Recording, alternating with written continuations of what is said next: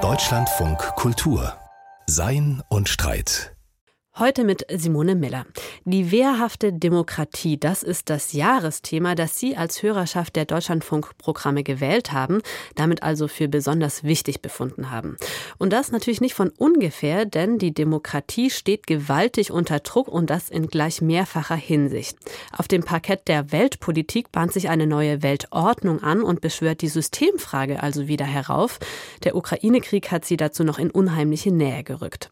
Aber auch im Innern sieht sieht sich unsere Demokratie herausgefordert. Da ist zum einen der Zulauf zu demokratiefeindlichen Parteien, da ist ziemlich viel Politikverdrossenheit. Da stellt sich aber auch die Frage, eignet sich unsere auf kurzfristige Interessen gepolte Regierungsweise überhaupt zur Bewältigung der langfristigen, der wirklich großen Transformationsziele unserer Zeit, wie etwa der Klimawende oder der Digitalisierung? Das ist also das Thementableau, vor dem wir heute diskutieren wollen.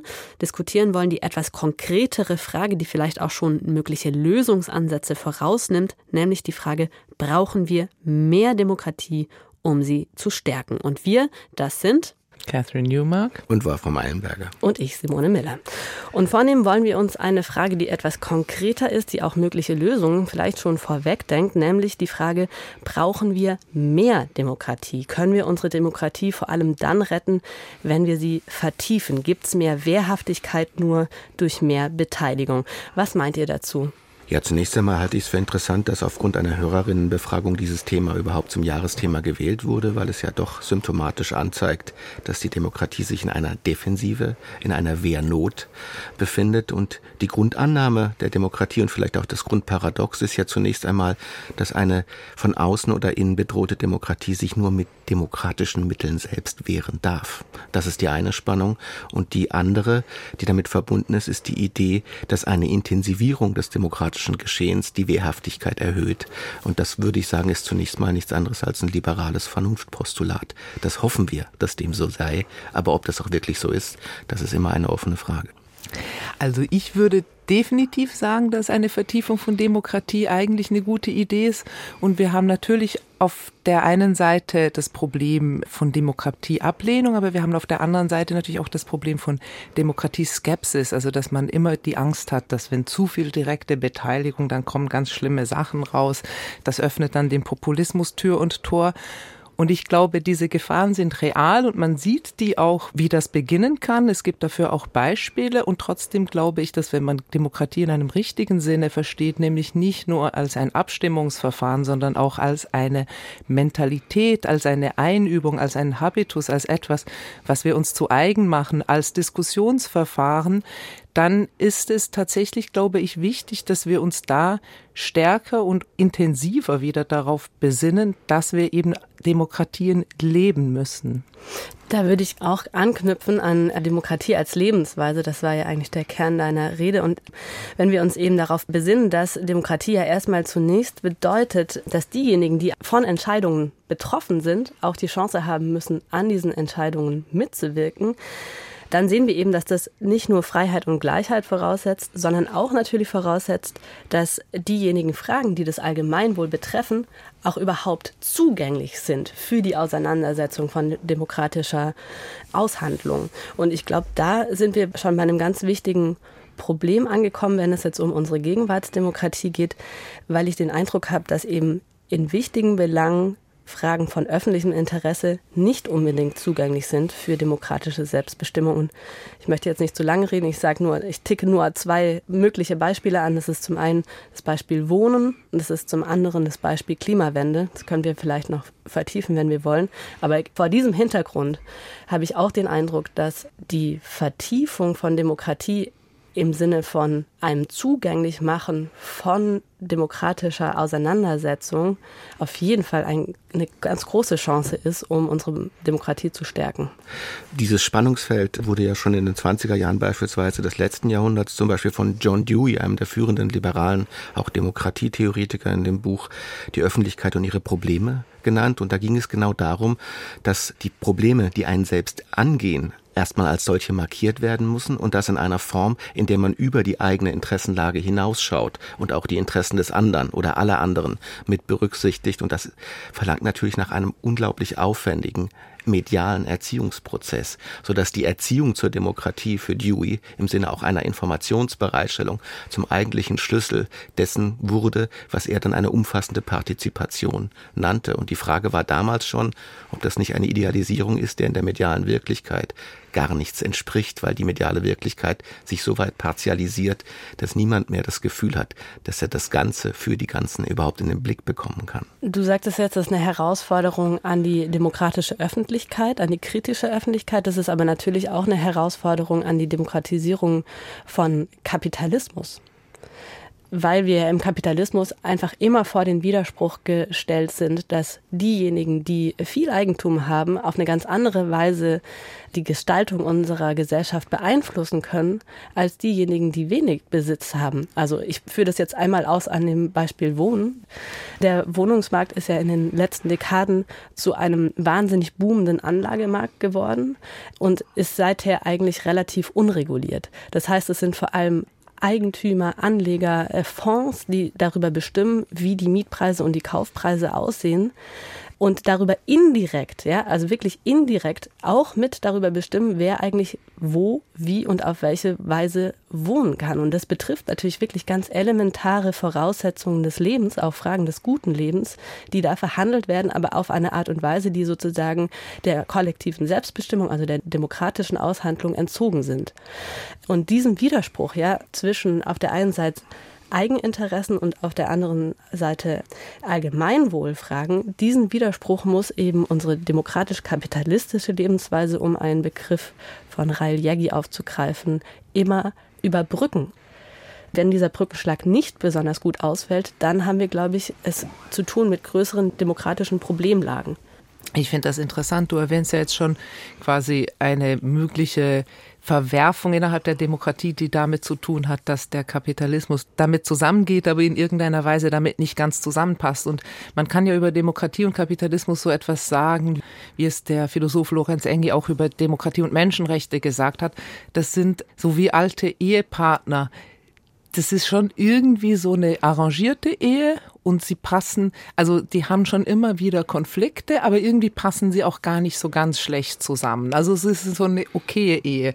Das ist so eine typisch schweizerische Redeweise darüber, dass man sagt, ja, es passt eben nicht perfekt und es ist nicht genau zur Deckung zu bringen. Das heißt, es ist natürlich aus demokratischer Sicht unbedingt wichtig, dass man in gewisser Weise versucht, Kontrollmechanismen einzuführen, um eben zum Beispiel nicht ungebremsten Kapitalismus äh, laufen zu lassen, weil damit man natürlich total viele Dinge kreiert, die nicht demokratisch sind.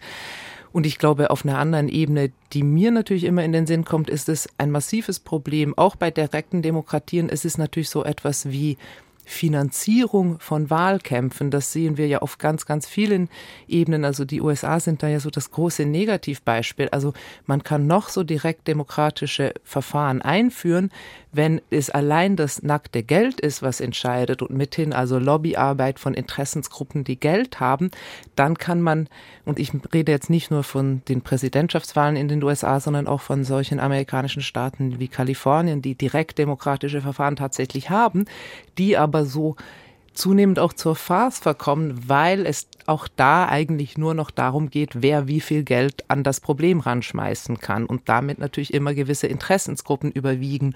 Und ich glaube, da gibt es aber natürlich Instrumente, das einzuhegen. Also man kann natürlich begrenzen, wie viel Geld ausgegeben werden darf für Wahlkämpfe, aber auch für direktdemokratische Verfahren. Und man muss natürlich auch, wenn man sagen wir mal, eine allgemeine Diskussion darüber hat, wie Wohnraum zu gestalten wäre, müsste man das gewisse Dinge, nicht nur den Wohnraum, ich glaube relativ viele Dinge auch der reinen Marktlogik entziehen können. Jetzt haben wir schon ein paar Thesen aufgeworfen und auch gegeneinander gestellt. Vielleicht sollten wir aber doch noch mal kurz einen Schritt zurücktreten und uns fragen, was sind denn tatsächlich jetzt die ganz großen Herausforderungen unserer Demokratie? Wo identifizieren wir und auf welchem Niveau siedeln wir die eigentlich an? Ja, ich denke, die Tatsache, dass beispielsweise dieses Thema Thema geworden ist, das ist tatsächlich eher außenpolitischen oder weltpolitischen Ereignissen geschuldet. Da ging es nicht so sehr um die Reichsbürger, nehme ich an, und vielleicht auch nicht so sehr um die Ängste anderer, dass die Klimabewegung sich in eine Art antidemokratische Bewegung entwickeln möge. Da geht es als Schlüsselereignisse der letzten Jahre sicher um den Sturm des Kapitols, diesen faschisierten Karneval, in dem man im Namen des Volkes versuchte, die Demokratie sich selbst anzueignen. Und da geht es sicher auch äh, um den Krieg äh, in der Ukraine, wo eine Demokratie als Demokratie, so ist ja die Rahmung, in der wir es besprechen, angegriffen wurde. Die Ukraine wurde ja insbesondere deswegen angegriffen, weil sie für ein System steht, das die russische Föderation zu bedrohen scheint. Insofern, das sind zwei Dinge, wo die Wehrhaftigkeit der Demokratie aus der Latenz ins Explizite gefordert wurde. Und das ist vielleicht nicht so sehr ein innenpolitischer äh, bundesdeutscher Diskurs als eher die Umgebung, in der wir uns wiederfinden, die sich gerade restrukturiert. Und natürlich dann vielleicht nicht ganz so direkt jetzt von diesem Jahr aus gedacht, aber so von den letzten Jahren aus gedacht, natürlich so auch so etwas, ein Moment von Aushöhlungen von Demokratien von innen, also diese zunehmend autoritär werdenden Demokratien. Länder wie Ungarn, die nur noch so dem, Na also die dem Namen und der, den Verfahren nach noch demokratisch sind, aber wo es eben zunehmend eine autoritäre Unterhöhlung gibt. Und natürlich auch, da sind gewisse südamerikanische Länder ja immer dann so Beispiele, wo man so das Gefühl hat, da gibt es so populistische Aushöhlungen. Also man hat überall so ein bisschen das Gefühl, dass das System ins Wanken gerät. Und ich glaube auch, und darauf kommen wir wahrscheinlich auch noch zu sprechen, auch so ein globale Sichtweise, also dieses Gefühl, selbst wenn es uns gelänge, in Deutschland die perfektesten demokratischen Institutionen und Mechanismen zu erschaffen, wir damit ja immer noch nichts gelöst hätten, weil viele Dinge auf globaler Ebene gelöst werden mittlerweile. Und auch da, was sind eigentlich da die Mechanismen? Also die Frage, wie wir eigentlich mit diesem insgesamt verbundenen Planeten umgehen, das ist ja, ich finde es immer so faszinierend, wenn ich Science Fiction anschaue, weil man, wenn man da auf einen neuen Planeten trifft, ist er ja regelmäßig eine gesamtplanetarische Republik oder auch eine De Demokratie, aber es ist immer der gesamte Planet ist irgendwie die Politik politische Institution.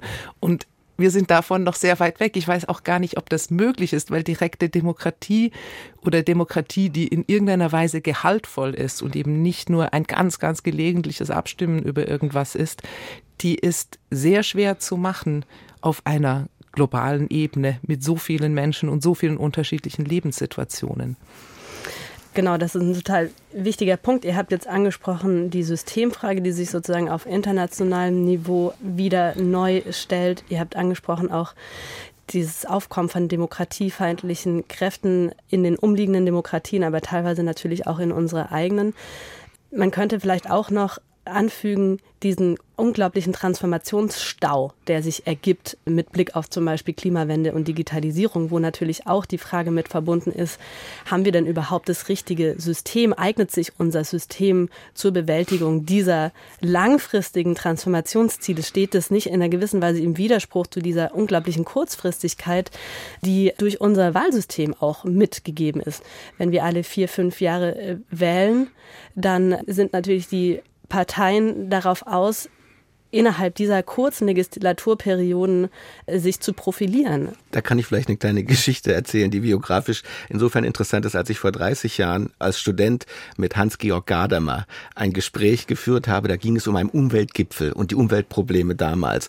Und dann fragten wir als Studentinnen, das ist doch eigentlich ein schlechtes Format, wenn da die ganze Welt zusammenkommt und nur diskutiert. Das geht viel zu lange, das ist viel kompliziert. Und Gadamer, der damals weit über 90 war, der schaute mich dann an und sagte, gibt es denn schnellere Lösungen als vernünftige? Und das war eine gute Frage, weil die Mutmaßung der Demokratie ist natürlich, dass der Vernunftsgrad der Entscheidung selbst durch die demokratische Partizipation anwächst. Und auch das ist zunächst ja nur eine kritische Vermutung, eine Vermutung, die nicht viele Menschen, was die großen Probleme gerade angeht, beispielsweise die Klimafrage, derzeit teilen, mhm. nämlich die Trägheit ist schon selbst ein Moment, das die Vernunft der Entscheidung verhindert. Ja, und darf ich daran gleich anschließen? Das ist aber, finde ich, wirklich die zentrale Frage. Ist diese Trägheit unvernünftig? Also, wir haben das Gefühl, wir müssen große, auch sozusagen idealistische, klar erkennbare Transformationen jetzt sofort bewerkstelligen. Die Klimakrise ist dafür das zentrale Beispiel.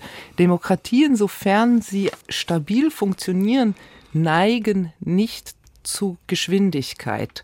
Und ich meine, ich bin ja als Schweizerin natürlich auch die Vertreterin von direktdemokratischen Strukturen. Und das Beispiel der Schweiz finde ich ist da sehr eingängig, weil es insgesamt als Demokratie relativ gut funktioniert. Es ist eine halbdirekte Demokratie, also direkt demokratische Verfahren ist natürlich auch keine ganz direkte Demokratie. Und der Preis, also der Vorteil daran ist, dass sich da so etwas wie eine demokratische Kultur herausgebildet hat, an der sehr viele partizipieren und die insgesamt mit der insgesamt auch sehr viele Menschen zufrieden sind. Also man wird in der Schweiz gar nicht so viele Menschen finden, die denken, man muss jetzt die Demokratie irgendwie ersetzen durch etwas Autoritäres. Der Preis ist allerdings tatsächlich eine Behäbigkeit, eine Langsamkeit. Also ich erinnere daran, dass das Frauenstimmrecht in der Schweiz 1971 eingeführt wurde und in einem Kanton erst 1990. Man kann das beschreiben als die Gruppe der Männer, die quasi identitätspolitisch für sich votiert haben. Man kann es aber, glaube ich, treffender beschreiben, einfach als das Trägheitsmoment. So wie es ist, bleibt es erstmal. Das heißt, es ist langsam. Also der Preis für eine wirklich funktionierte, in Fleisch und Knochen übergegangene, habitualisierte Demokratie, in der alles ausdiskutiert wird und dann nochmals ausdiskutiert wird und vier Jahre später nochmals durchgeredet wird. Das ist Langsamkeit. Ja, und das finde ich einen total wichtigen und interessanten Punkt. Ich meine, alle Menschen, die schon mal Erfahrung gesammelt haben in so etwas wie basisdemokratischen Plänen, wissen es, dass es extrem zäh und mühsam sein kann, wenn alle ihre Meinung sagen dürfen. Wir und dann auch das nur mal, schon aus Redaktionssitzungen. genau. Aber genau, das hattest du ja auch schon angesprochen. Der Vorteil ist natürlich, dass die Entscheidungen, die hinten mal rauskommen, auf eine ganz andere Art und Weise robust sind als diejenigen, die in repräsentativ-demokratischen Verfahren gewonnen werden. Mhm. Aber gleichzeitig ist da natürlich, also gerade bei dieser Verknüpfung von Form und Inhalt, beim Nachdenken über Form und Inhalt, total spannend die Frage, können wir uns eigentlich direkt demokratische Verfahren überhaupt leisten? Wenn es um sowas wie Klimawende geht. Ja, das ist eine total schwierige, empfindliche Fragestellung. Ja, und es würde ja auf das Grundparadox zurückgehen, dass die Idee, dass die Probleme der Demokratie durch mehr Demokratie gelöst werden, um mit John Dewey zu sprechen, eine Art Dialektik der Intensivierung hat. Denn je intensiver die Partizipation an Demokratie ist, umso komplizierter würde man meinen und umso träger werden auch die Entscheidungsprozesse. Darf ich dazu zwei Dinge anmerken? Also das eine ist, mir kommt das Tempo, mit dem wir die Klimakrise angehen, jetzt nicht überstürzt vor, gerade in den gegenwärtigen Strukturen. Von dem her wäre noch zu fragen, ob eine repräsentative Demokratie mit all ihren Problemen von Lobby-Einflussnahmen und sozusagen hergebrachten Machtverhältnissen wirklich effizienter daran geht. Weil wenn man natürlich Umfragen macht, gerade in Deutschland, ist es sehr klar, dass es immer Mehrheiten gibt auch für stärkeres Handeln in Richtung Klimaschutz. Also wenn man das jetzt wirklich mit den Menschen zusammen entscheiden würde, würde man wahrscheinlich auch zu besseren Entscheidungen kommen, als wenn man das mit der sozusagen ähm, Energielobby diskutiert. Darf ich da noch eine Anfügung? Und zwar im Moment ist es ja tatsächlich, wenn es jetzt um den Punkt Klimawende geht, so, dass die Frage, ob wir unsere Klimaziele einhalten oder nicht, die wir uns ja als Staat, als Gesellschaft selbst gesetzt haben, ist im Moment relativ weitgehend den Entscheidungen überlassen, die eben Unternehmen und Vorstände und ganze Industriezweige treffen, und zwar auf Basis von Freiwilligkeit. Und das, obwohl die Klimawende natürlich uns alle betrifft und auf ganz empfindliche Art und Weise unsere Nachfahren. Das heißt, da hätte man eigentlich ein zweifaches Demokratiedefizit. Zum einen ist es irgendwie seltsam, dass unsere Politik diese Art von Fragestellung, nämlich die Erhaltung unserer natürlichen Lebensgrundlagen, nicht wirklich in den Raum der kollektiven Selbstbestimmung hineinzieht auf eine viel größere Art und Weise. Und zum anderen, und das finde ich jetzt eigentlich den interessanteren Punkt, gibt es ja aus sozialphilosophischer Perspektive eine relativ große Menge von Wissenschaftlerinnen und Wissenschaftlern, auch international tätig, die im Rahmen dieses Manifests für die Zukunft der Arbeit darauf hinweisen, dass es eine unglaubliche Chance darin gibt, die Arbeitsplätze, die Arbeitswelt selbst zu demokratisieren. Denn wenn wir zum Beispiel uns vorstellen, man würde paritätische Mitbestimmung in Unternehmen einführen, dann würde der Orientierung an Gewinnmaximierung der Vorstände noch eine ganz andere Werteorientierung hinzutreten, nämlich eine Werteorientierung an zum Beispiel also Arbeitsbedingungen und auch an Nachhaltigkeitskriterien.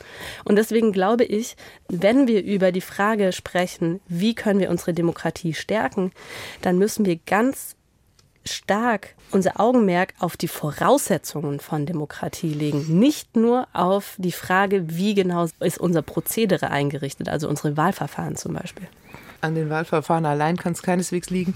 Dazu noch der Gedanke, also diese Ergänzung finde ich total sinnvoll, weil sie nochmal den anderen Gedanken, den ich dazu, also zu dieser Geschwindigkeit oder Langsamkeit äh, einfügen wollte, bestärkt. Der Faktor Zeit Schon Hannah Arendt hat ja so etwas gesagt, wie dass diese repräsentativen Demokratien natürlich arbeitsteilig sind. Also es geht natürlich auch darum, also oder wir haben eine Arbeitsteilung zwischen Politik und Wirtschaft. Ne? Also der Großteil der Menschen kann sich dem Arbeitsleben widmen, während dann irgendwelche gewählten Vertreter Politik machen. Das ist aber natürlich keineswegs das antike Ideal. Und gut, jetzt haben wir keinen antiken Marktplatz, aber Zeit, das ist eine politische Sache. Theresa Bücker hat das zuletzt in ihrem schönen Buch irgendwie alle Zeit hieß es ausgeführt. Also die Tatsache, dass wir alle so unter Druck sind mit unserem Arbeitsleben und dem Versuch, das noch irgendwie mit Familie zu vereinbaren und gar keine Zeit haben für gesellschaftliches oder demokratisches Engagement, ist ein politisches Faktum. Es geht jetzt nicht nur darum, dass irgendwie Frauen auch Karriere machen sollen, sondern es geht wirklich darum, dass wir alle letztlich diese Zeit nicht haben. Und das hängt daran, dass wir irgendwie 40 Stunden Wochen oder 38,5 Stunden Wochen oder wie immer und dass dann die Lösung für irgendwelche Wirtschaftsprobleme wieder darin liegen soll, dass Menschen mehr arbeiten, wo ich irgendwie denke, da ist ganz viel schief gedacht. Gute Güte, glaubt denn wirklich jemand, dass der normale Arbeitnehmer des Jahres 2022 oder die Arbeitnehmerin weniger Zeit hätte? als die Arbeitnehmerin 1936 oder 1926. Das ist doch geradezu Hanebüchen. Wir haben nie als Ressource der Meinungsbildung für uns mehr Zeit gehabt als im Moment.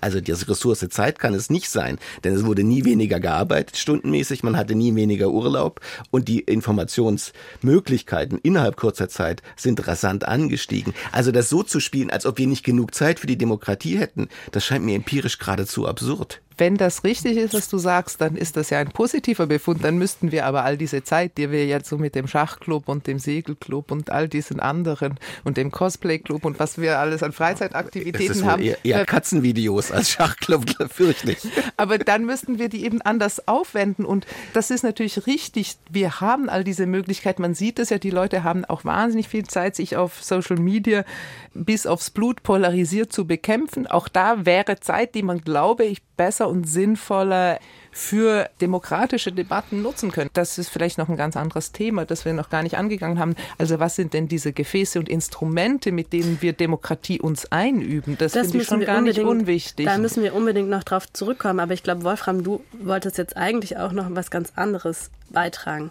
Simone, du sagtest ja, in gewisser Weise gibt es ein Problem mit einer mutmaßlichen Freiwilligkeit, die unterspült würde durch gewisse systemische Bedingtheiten. Und ich denke, die Zentralvermutung der Demokratie, sonst macht sie ja gar keinen Sinn, ist, dass man auf die Freiwilligkeit des Subjektes setzt. Und dieses Scharnier zwischen Freiwilligkeit und Vernunft ist Mündigkeit.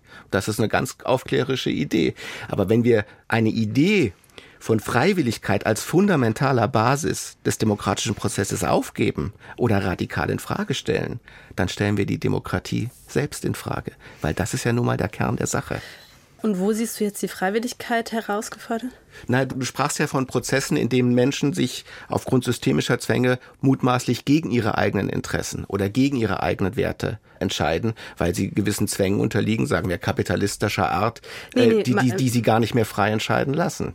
Nee, meine Rede war eigentlich eher dahingehend zu sagen, es gibt aufgrund von strukturellen Ungleichheiten, hat ein bestimmtes Segment der Gesellschaft, nämlich diejenigen, die großen Besitz haben, einfach ungleich mehr Einflussmöglichkeit auf die Gestaltung unserer Gesellschaft als die anderen zwei Drittel. Und ich würde gerne noch einen Punkt da anschließen, weil ja auch die Frage ist, auf welcher Ebene sollte eigentlich Demokratie wehrhafter, robuster, vertiefter werden? Und ich finde einen Befund des Demokratieforschers Wolfgang Merkel total interessant. Der spricht nämlich von der sogenannten Zweidrittelmehrheit. Und das spricht das Problem an, dass das untere Drittel unserer Gesellschaft auf doppelte Art und Weise schlecht repräsentiert ist. Also zum einen sind die sozialen, die politischen, die kulturellen Interessen von diesem unteren Drittel der Gesellschaft weniger repräsentiert in den Parteiprogrammen. Und zum anderen ist auch die Wahlbeteiligung in diesem Segment der Gesellschaft deutlich niedriger als in den anderen zwei Dritteln. Mhm. Das heißt, wir haben das Problem, dass sich soziale Ungleichheit direkt übersetzt in politische Ungleichheit. Und das ist natürlich erstmal frappierend, Aber was ich wirklich interessant finde an dem Argument von Merkel ist, dass der sagt, mehr demokratische Partizipation, zum Beispiel durch mehr Bürgerentscheide, Volksabstimmungen, Initiativdemokratie, Liquid Democracy und so weiter und so fort, ist zwar schön und gut, aber kann das Problem nicht ursächlich beheben, weil sich auch von diesen Verfahren wiederum diejenigen besonders angesprochen fühlen, die eh schon gut repräsentiert sind. Hm. Das heißt, was der uns empfiehlt, ist bessere Sozialpolitik. Der sagt, bessere Sozialpolitik, also mehr Einschluss auf sozialem und kulturellem Niveau, führt auch zu besserer politischen Repräsentation.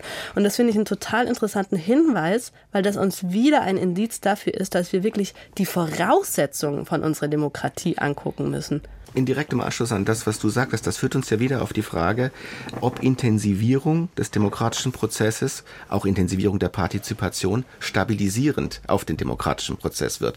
Und da haben wir, glaube ich, zwei große Desillusionen der letzten 10, 20 Jahre gemacht. Beispielsweise war mit dem digitalen Aufbruch, von dem du auch sprachst, die Idee verbunden, dass die Intensivierung zu einer Stabilisierung führt und zu einer gestärkten Partizipation, während wir die letzten zehn Jahre sicher das Gefühl haben, dass gerade das nicht der Fall ist, dass eine spezifische Intensivierung des demokratischen Gestehens destabilisierend wird. Und das könnte man in gleicher Weise auch für die Einbindung von Wählergruppen sagen, die zuvor nicht gewählt haben. Denn in populistischen Bewegungen zeigt sich, dass das gerade gefährlich war, dass die Menschen begannen zu wählen und sich politisch durch Stimmabgabe wieder zu mobilisieren, von denen man das vielleicht gar nicht so wollte. Mhm. Aber da glaube ich, und da kommt jetzt wieder dieses schweizerische Element in mir, das ist diese Habitualisierung und das bindet auch nochmal diese beiden Punkte zusammen, was du jetzt gerade zitiert hast, dieses untere Drittel, also wir reden jetzt hier tatsächlich vom wirtschaftlich unteren Drittel der Gesellschaft, also diesem unfassbar hohen Niedriglohnsektor in Deutschland. Und da geht es jetzt auch nochmal, glaube ich, um die Frage, wie Arbeitsverhältnisse gestaltet sind. Ich erinnere an die amerikanische Philosophin Elizabeth Anderson, die dieses schöne Buch Private Regierung geschrieben hat, wo sie gesagt hat, wie können wir eigentlich im Politischen so stark äh, demokratische Ideale vertreten und haben aber im Arbeitsleben lauter so feudale Strukturen. Also das ist doch ein Widerspruch und das Arbeitsleben ist nun mal der größte Teil des Menschenlebens. Und es ist doch tatsächlich so, also wenn jemand in einer Struktur arbeitet, also diese ganzen Dienstleistungsstrukturen, diese prekären und schlecht bezahlten Jobs, wo man null Mitspracherecht hat, also wo selbst die Erschaffung von Gewerkschaften oft verhindert und unterwandert wird, da ist natürlich überhaupt keine Habitualisierung, keine Eingewöhnung in irgendeine Form von Mitbestimmung. Und dann kommt jetzt irgendjemand und sagt, ja, ihr seid alle abgehängt, ich bringe euch jetzt wieder an die Macht. Das ist natürlich sozusagen der Nährboden für Populismus. Also man müsste tatsächlich das Arbeitsleben selbst nochmal demokratisch gestalten. Wir waren da schon, aber es ginge da tatsächlich darum, dass man auch in großen Firmen sozusagen Instrumente schafft, wo quasi die Belegschaft irgendwie schon eingewöhnt wird darin. Und das sind natürlich faktisch sind das Gewerkschaften, aber so also etwas in der Art, aber eben nicht nur für Festangestellte, sondern auch für die Zeitarbeiter, auch für die Mindestlohnbeschäftigten, also dass man da überhaupt schon die Instrumente hat, wo zumindest auf einer kleinen und sozusagen sehr alltäglichen Ebene so etwas eingeübt wird, wie man kann Mitsprache nehmen und es hat auch eine Wirkung, weil das ist nicht unverbunden mit dem, was danach in der großen Politik passiert. Ja, unbedingt. Und ich würde noch ganz kurz einmal zurückkommen wollen auf das, ähm, was du sagtest, Wolfram, mit der Partizipation und dem Nexus von Partizipation ähm, mit Fortschritt und Rückschritt. Also ich glaube, die Tatsache, dass sich bestimmte Teile unserer Gesellschaft nicht gut repräsentiert fühlen durch die Parteipolitik, das ist ja leider ein relativ wahrer Befund. Also das ist nicht irrational. Und wenn sich daraus dann neue politische Kräfte formieren, dann sind das, glaube ich, nicht nur politische Kräfte, die gewählt werden von ehemaligen Nichtwählerinnen und Wählern, sondern ja leider, haben wir gesehen bei der AfD, natürlich auch von Leuten, die früher andere Parteien gewählt haben. Ja, natürlich, aber der Schock der letzten Jahre hat ja sicher damit zu tun, dass es beispielsweise Donald Trump gelungen ist, Nichtwähler in sehr, sehr umfangreichem Maße zu mobilisieren, der eigentlich, und das hält man sich ja zum Beispiel auch von Seiten der AfD zugute, wir schaffen Partizipation, wir holen diese Leute wieder in den demokratischen Prozess, weil die wählen ja wenigstens, sie wählen uns. Das ist ja etwas sehr Unbequemes, was man sich vor Augen halten muss, dass gerade populistische und rechtspopulistische Parteien für sich beanspruchen, mit einem gewissen Recht, dass sie die Partizipation am demokratischen Prozess steigern und damit die Demokratie selbst. So würde man aus liberaler Perspektive denken müssen. Das beschäftigt mich jetzt gerade, auch wenn wir über diesen Populismus reden. Ich weiß nicht, wie eure Wahrnehmung ist, aber meine Wahrnehmung ist, dass da natürlich gerade das Digitale irgendwie zur Populismusmaschine geworden ist, was überhaupt nicht den Hoffnungen entspricht, die wir ursprünglich da mal reingelegt haben. Woran liegt das? An der Geschwindigkeit, die eben gerade nicht dieser vernünftigen Langsamkeit von Demokratie entspricht? Also letztlich ist es ja auch so ein bisschen ein Rätsel. So ganz klar ist es mir nicht, wie diese erstmal basisdemokratisch, alle können überall mitreden, grundsätzlich diese Hoffnung so stark sich ins Gegenteil verkehrt hat. Also das, was ja interessant ist, dass wir es schon mehrfach gesagt haben, allein die Einrichtung von mehr direkter politischer Partizipation, auch neue Instrumente, zum Beispiel digitale Instrumente der politischen Äußerung und so weiter, allein das reicht nicht, um unsere Demokratie im echten Sinne robuster zu machen, sondern wir müssen eigentlich auf einem etwas tiefer angesetzten Niveau gucken, wie können wir überhaupt dazu beitragen, dass unsere Demokratie tatsächlich auch bewohnt wird von demokratisch sich verstehenden Menschen in einer demokratischen Lebensweise sozusagen. Das ist ja auch das, was du jetzt schon mehrfach angesprochen hast. Da glaube ich, geht es halt tatsächlich um die Tiefenstruktur unserer Gesellschaft. Also ich hätte ehrlich gesagt die Hoffnung, genauso wie eben Merkel uns darauf hinweist, dass sich soziale Ungleichheit in politische Ungleichheit übersetzt, würde sich auch etwas mehr an sozialer Gleichheit in etwas mehr an politischer Gleichheit übersetzen. Das heißt, ich glaube tatsächlich, dass wir das angehen müssen, was du sagtest, also eine ganz andere Form von Einübung von Demokratie von Grund auf an. Auch in Systemen wie Schule müsste es zum Beispiel mhm. von Grund auf ja die Möglichkeit geben, mit anderen zusammen dieses äh, System Schule zu gestalten in Form von Schülerparlamenten und so weiter, könnte man also viel mehr das Bewusstsein überhaupt ausbilden, dass man Rechte und Pflichten hat, diese Lebenswelt mit anderen zusammen einzurichten.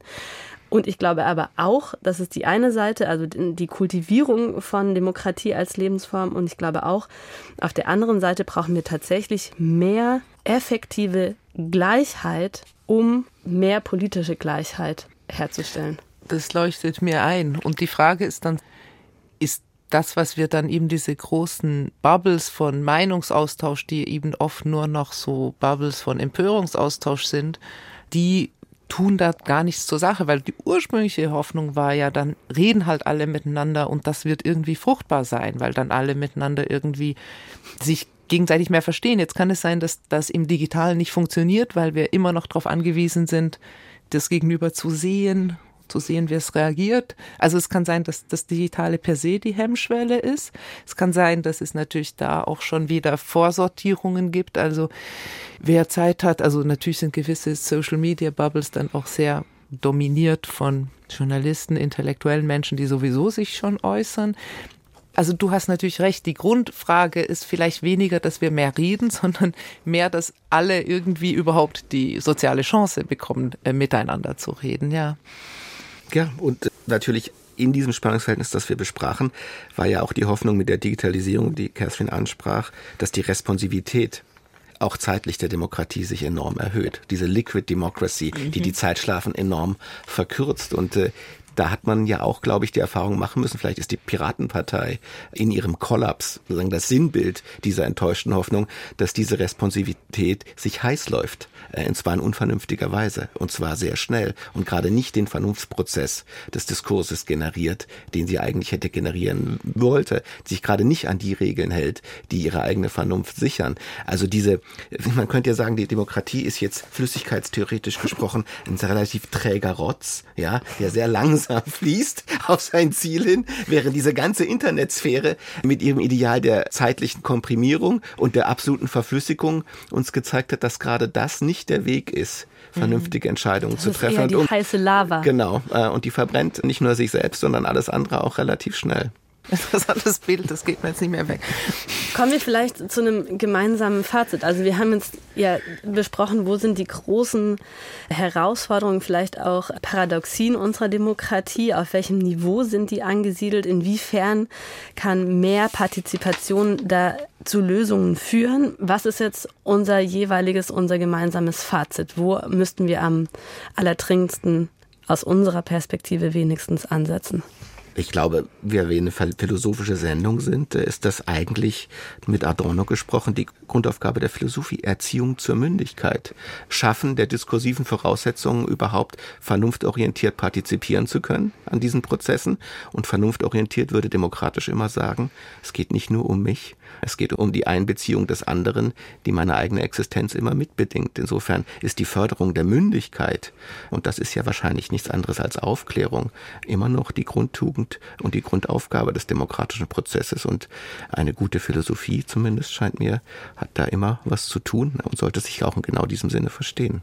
Dem ist ja wenig hinzuzufügen, vielleicht einfach noch eine Ausweitung aufs Mediale dem das Wort sprechen. Also ich bin ja immer, wir hatten das ganz am Anfang schon, Medien und sollen erziehen. Also dem paternalistischen Gestus stehe ich skeptisch gegenüber, aber ich glaube, man kann natürlich performativ vorbildhaft agieren und ich glaube, da ist in der Philosophie selbst natürlich auch immer Luft nach oben, aber bei den Medien eindeutig. Also ich glaube, so etwas wie dieses Pro-Kontra-Format oder dieses eine Seite, andere Seite Format, was eben polarisierten äh, Wir- und Sie-Weltbildern in die Hände spielt, das ist genau das, was schädlich ist, weil natürlich kann man an einer Sache hart streiten, aber der Punkt an Demokratie ist, wenn eine Entscheidung so ausfällt, dass 51 dafür sind, 51 Prozent dafür sind und 49 Prozent dagegen, dann kann diese 51 Prozent könnte durchregieren, aber sie darf es nicht. Sie muss diese anderen 49 Prozent noch mitnehmen. Und das lässt sich in einem Pro-Kontra-Format so nicht vermitteln, sondern mhm. es geht immer darum, diesen radikalen Verdacht, dass das Gegenüber schon auch Recht haben könnte oder einen Punkt haben können oder schon auch ein vernünftiges Eigeninteresse hat, wenn es das ausdrückt, was es ausdrückt, obwohl ich damit nicht einverstanden bin. Diesen Punkt, also diese Art von Einübung in ein Verständnis dessen, dass auch das Gegenüber nicht einfach ein unsäglicher Idiot ist, da glaube ich, könnten die Medien schon auch noch so ein bisschen besser agieren, als es jetzt zwingend immer der Fall ist. Und ich würde als allerletzten und ganz kurz gehaltenen Punkt wohl noch hinzufügen wollen, dass man also aus meiner Perspektive den Raum dessen, was überhaupt Gegenstand der kollektiven Auseinandersetzung werden kann, dass wir den wieder vergrößern sollten. Herzlichen Dank euch beiden, Wolfram Eilenberger, Catherine Newmark, für die spannende Diskussion zur Frage wehrhafte Demokratie. Brauchen wir mehr Demokratie, um sie wieder wehrhafter zu machen? Vielen Dank. Danke euch. Danke.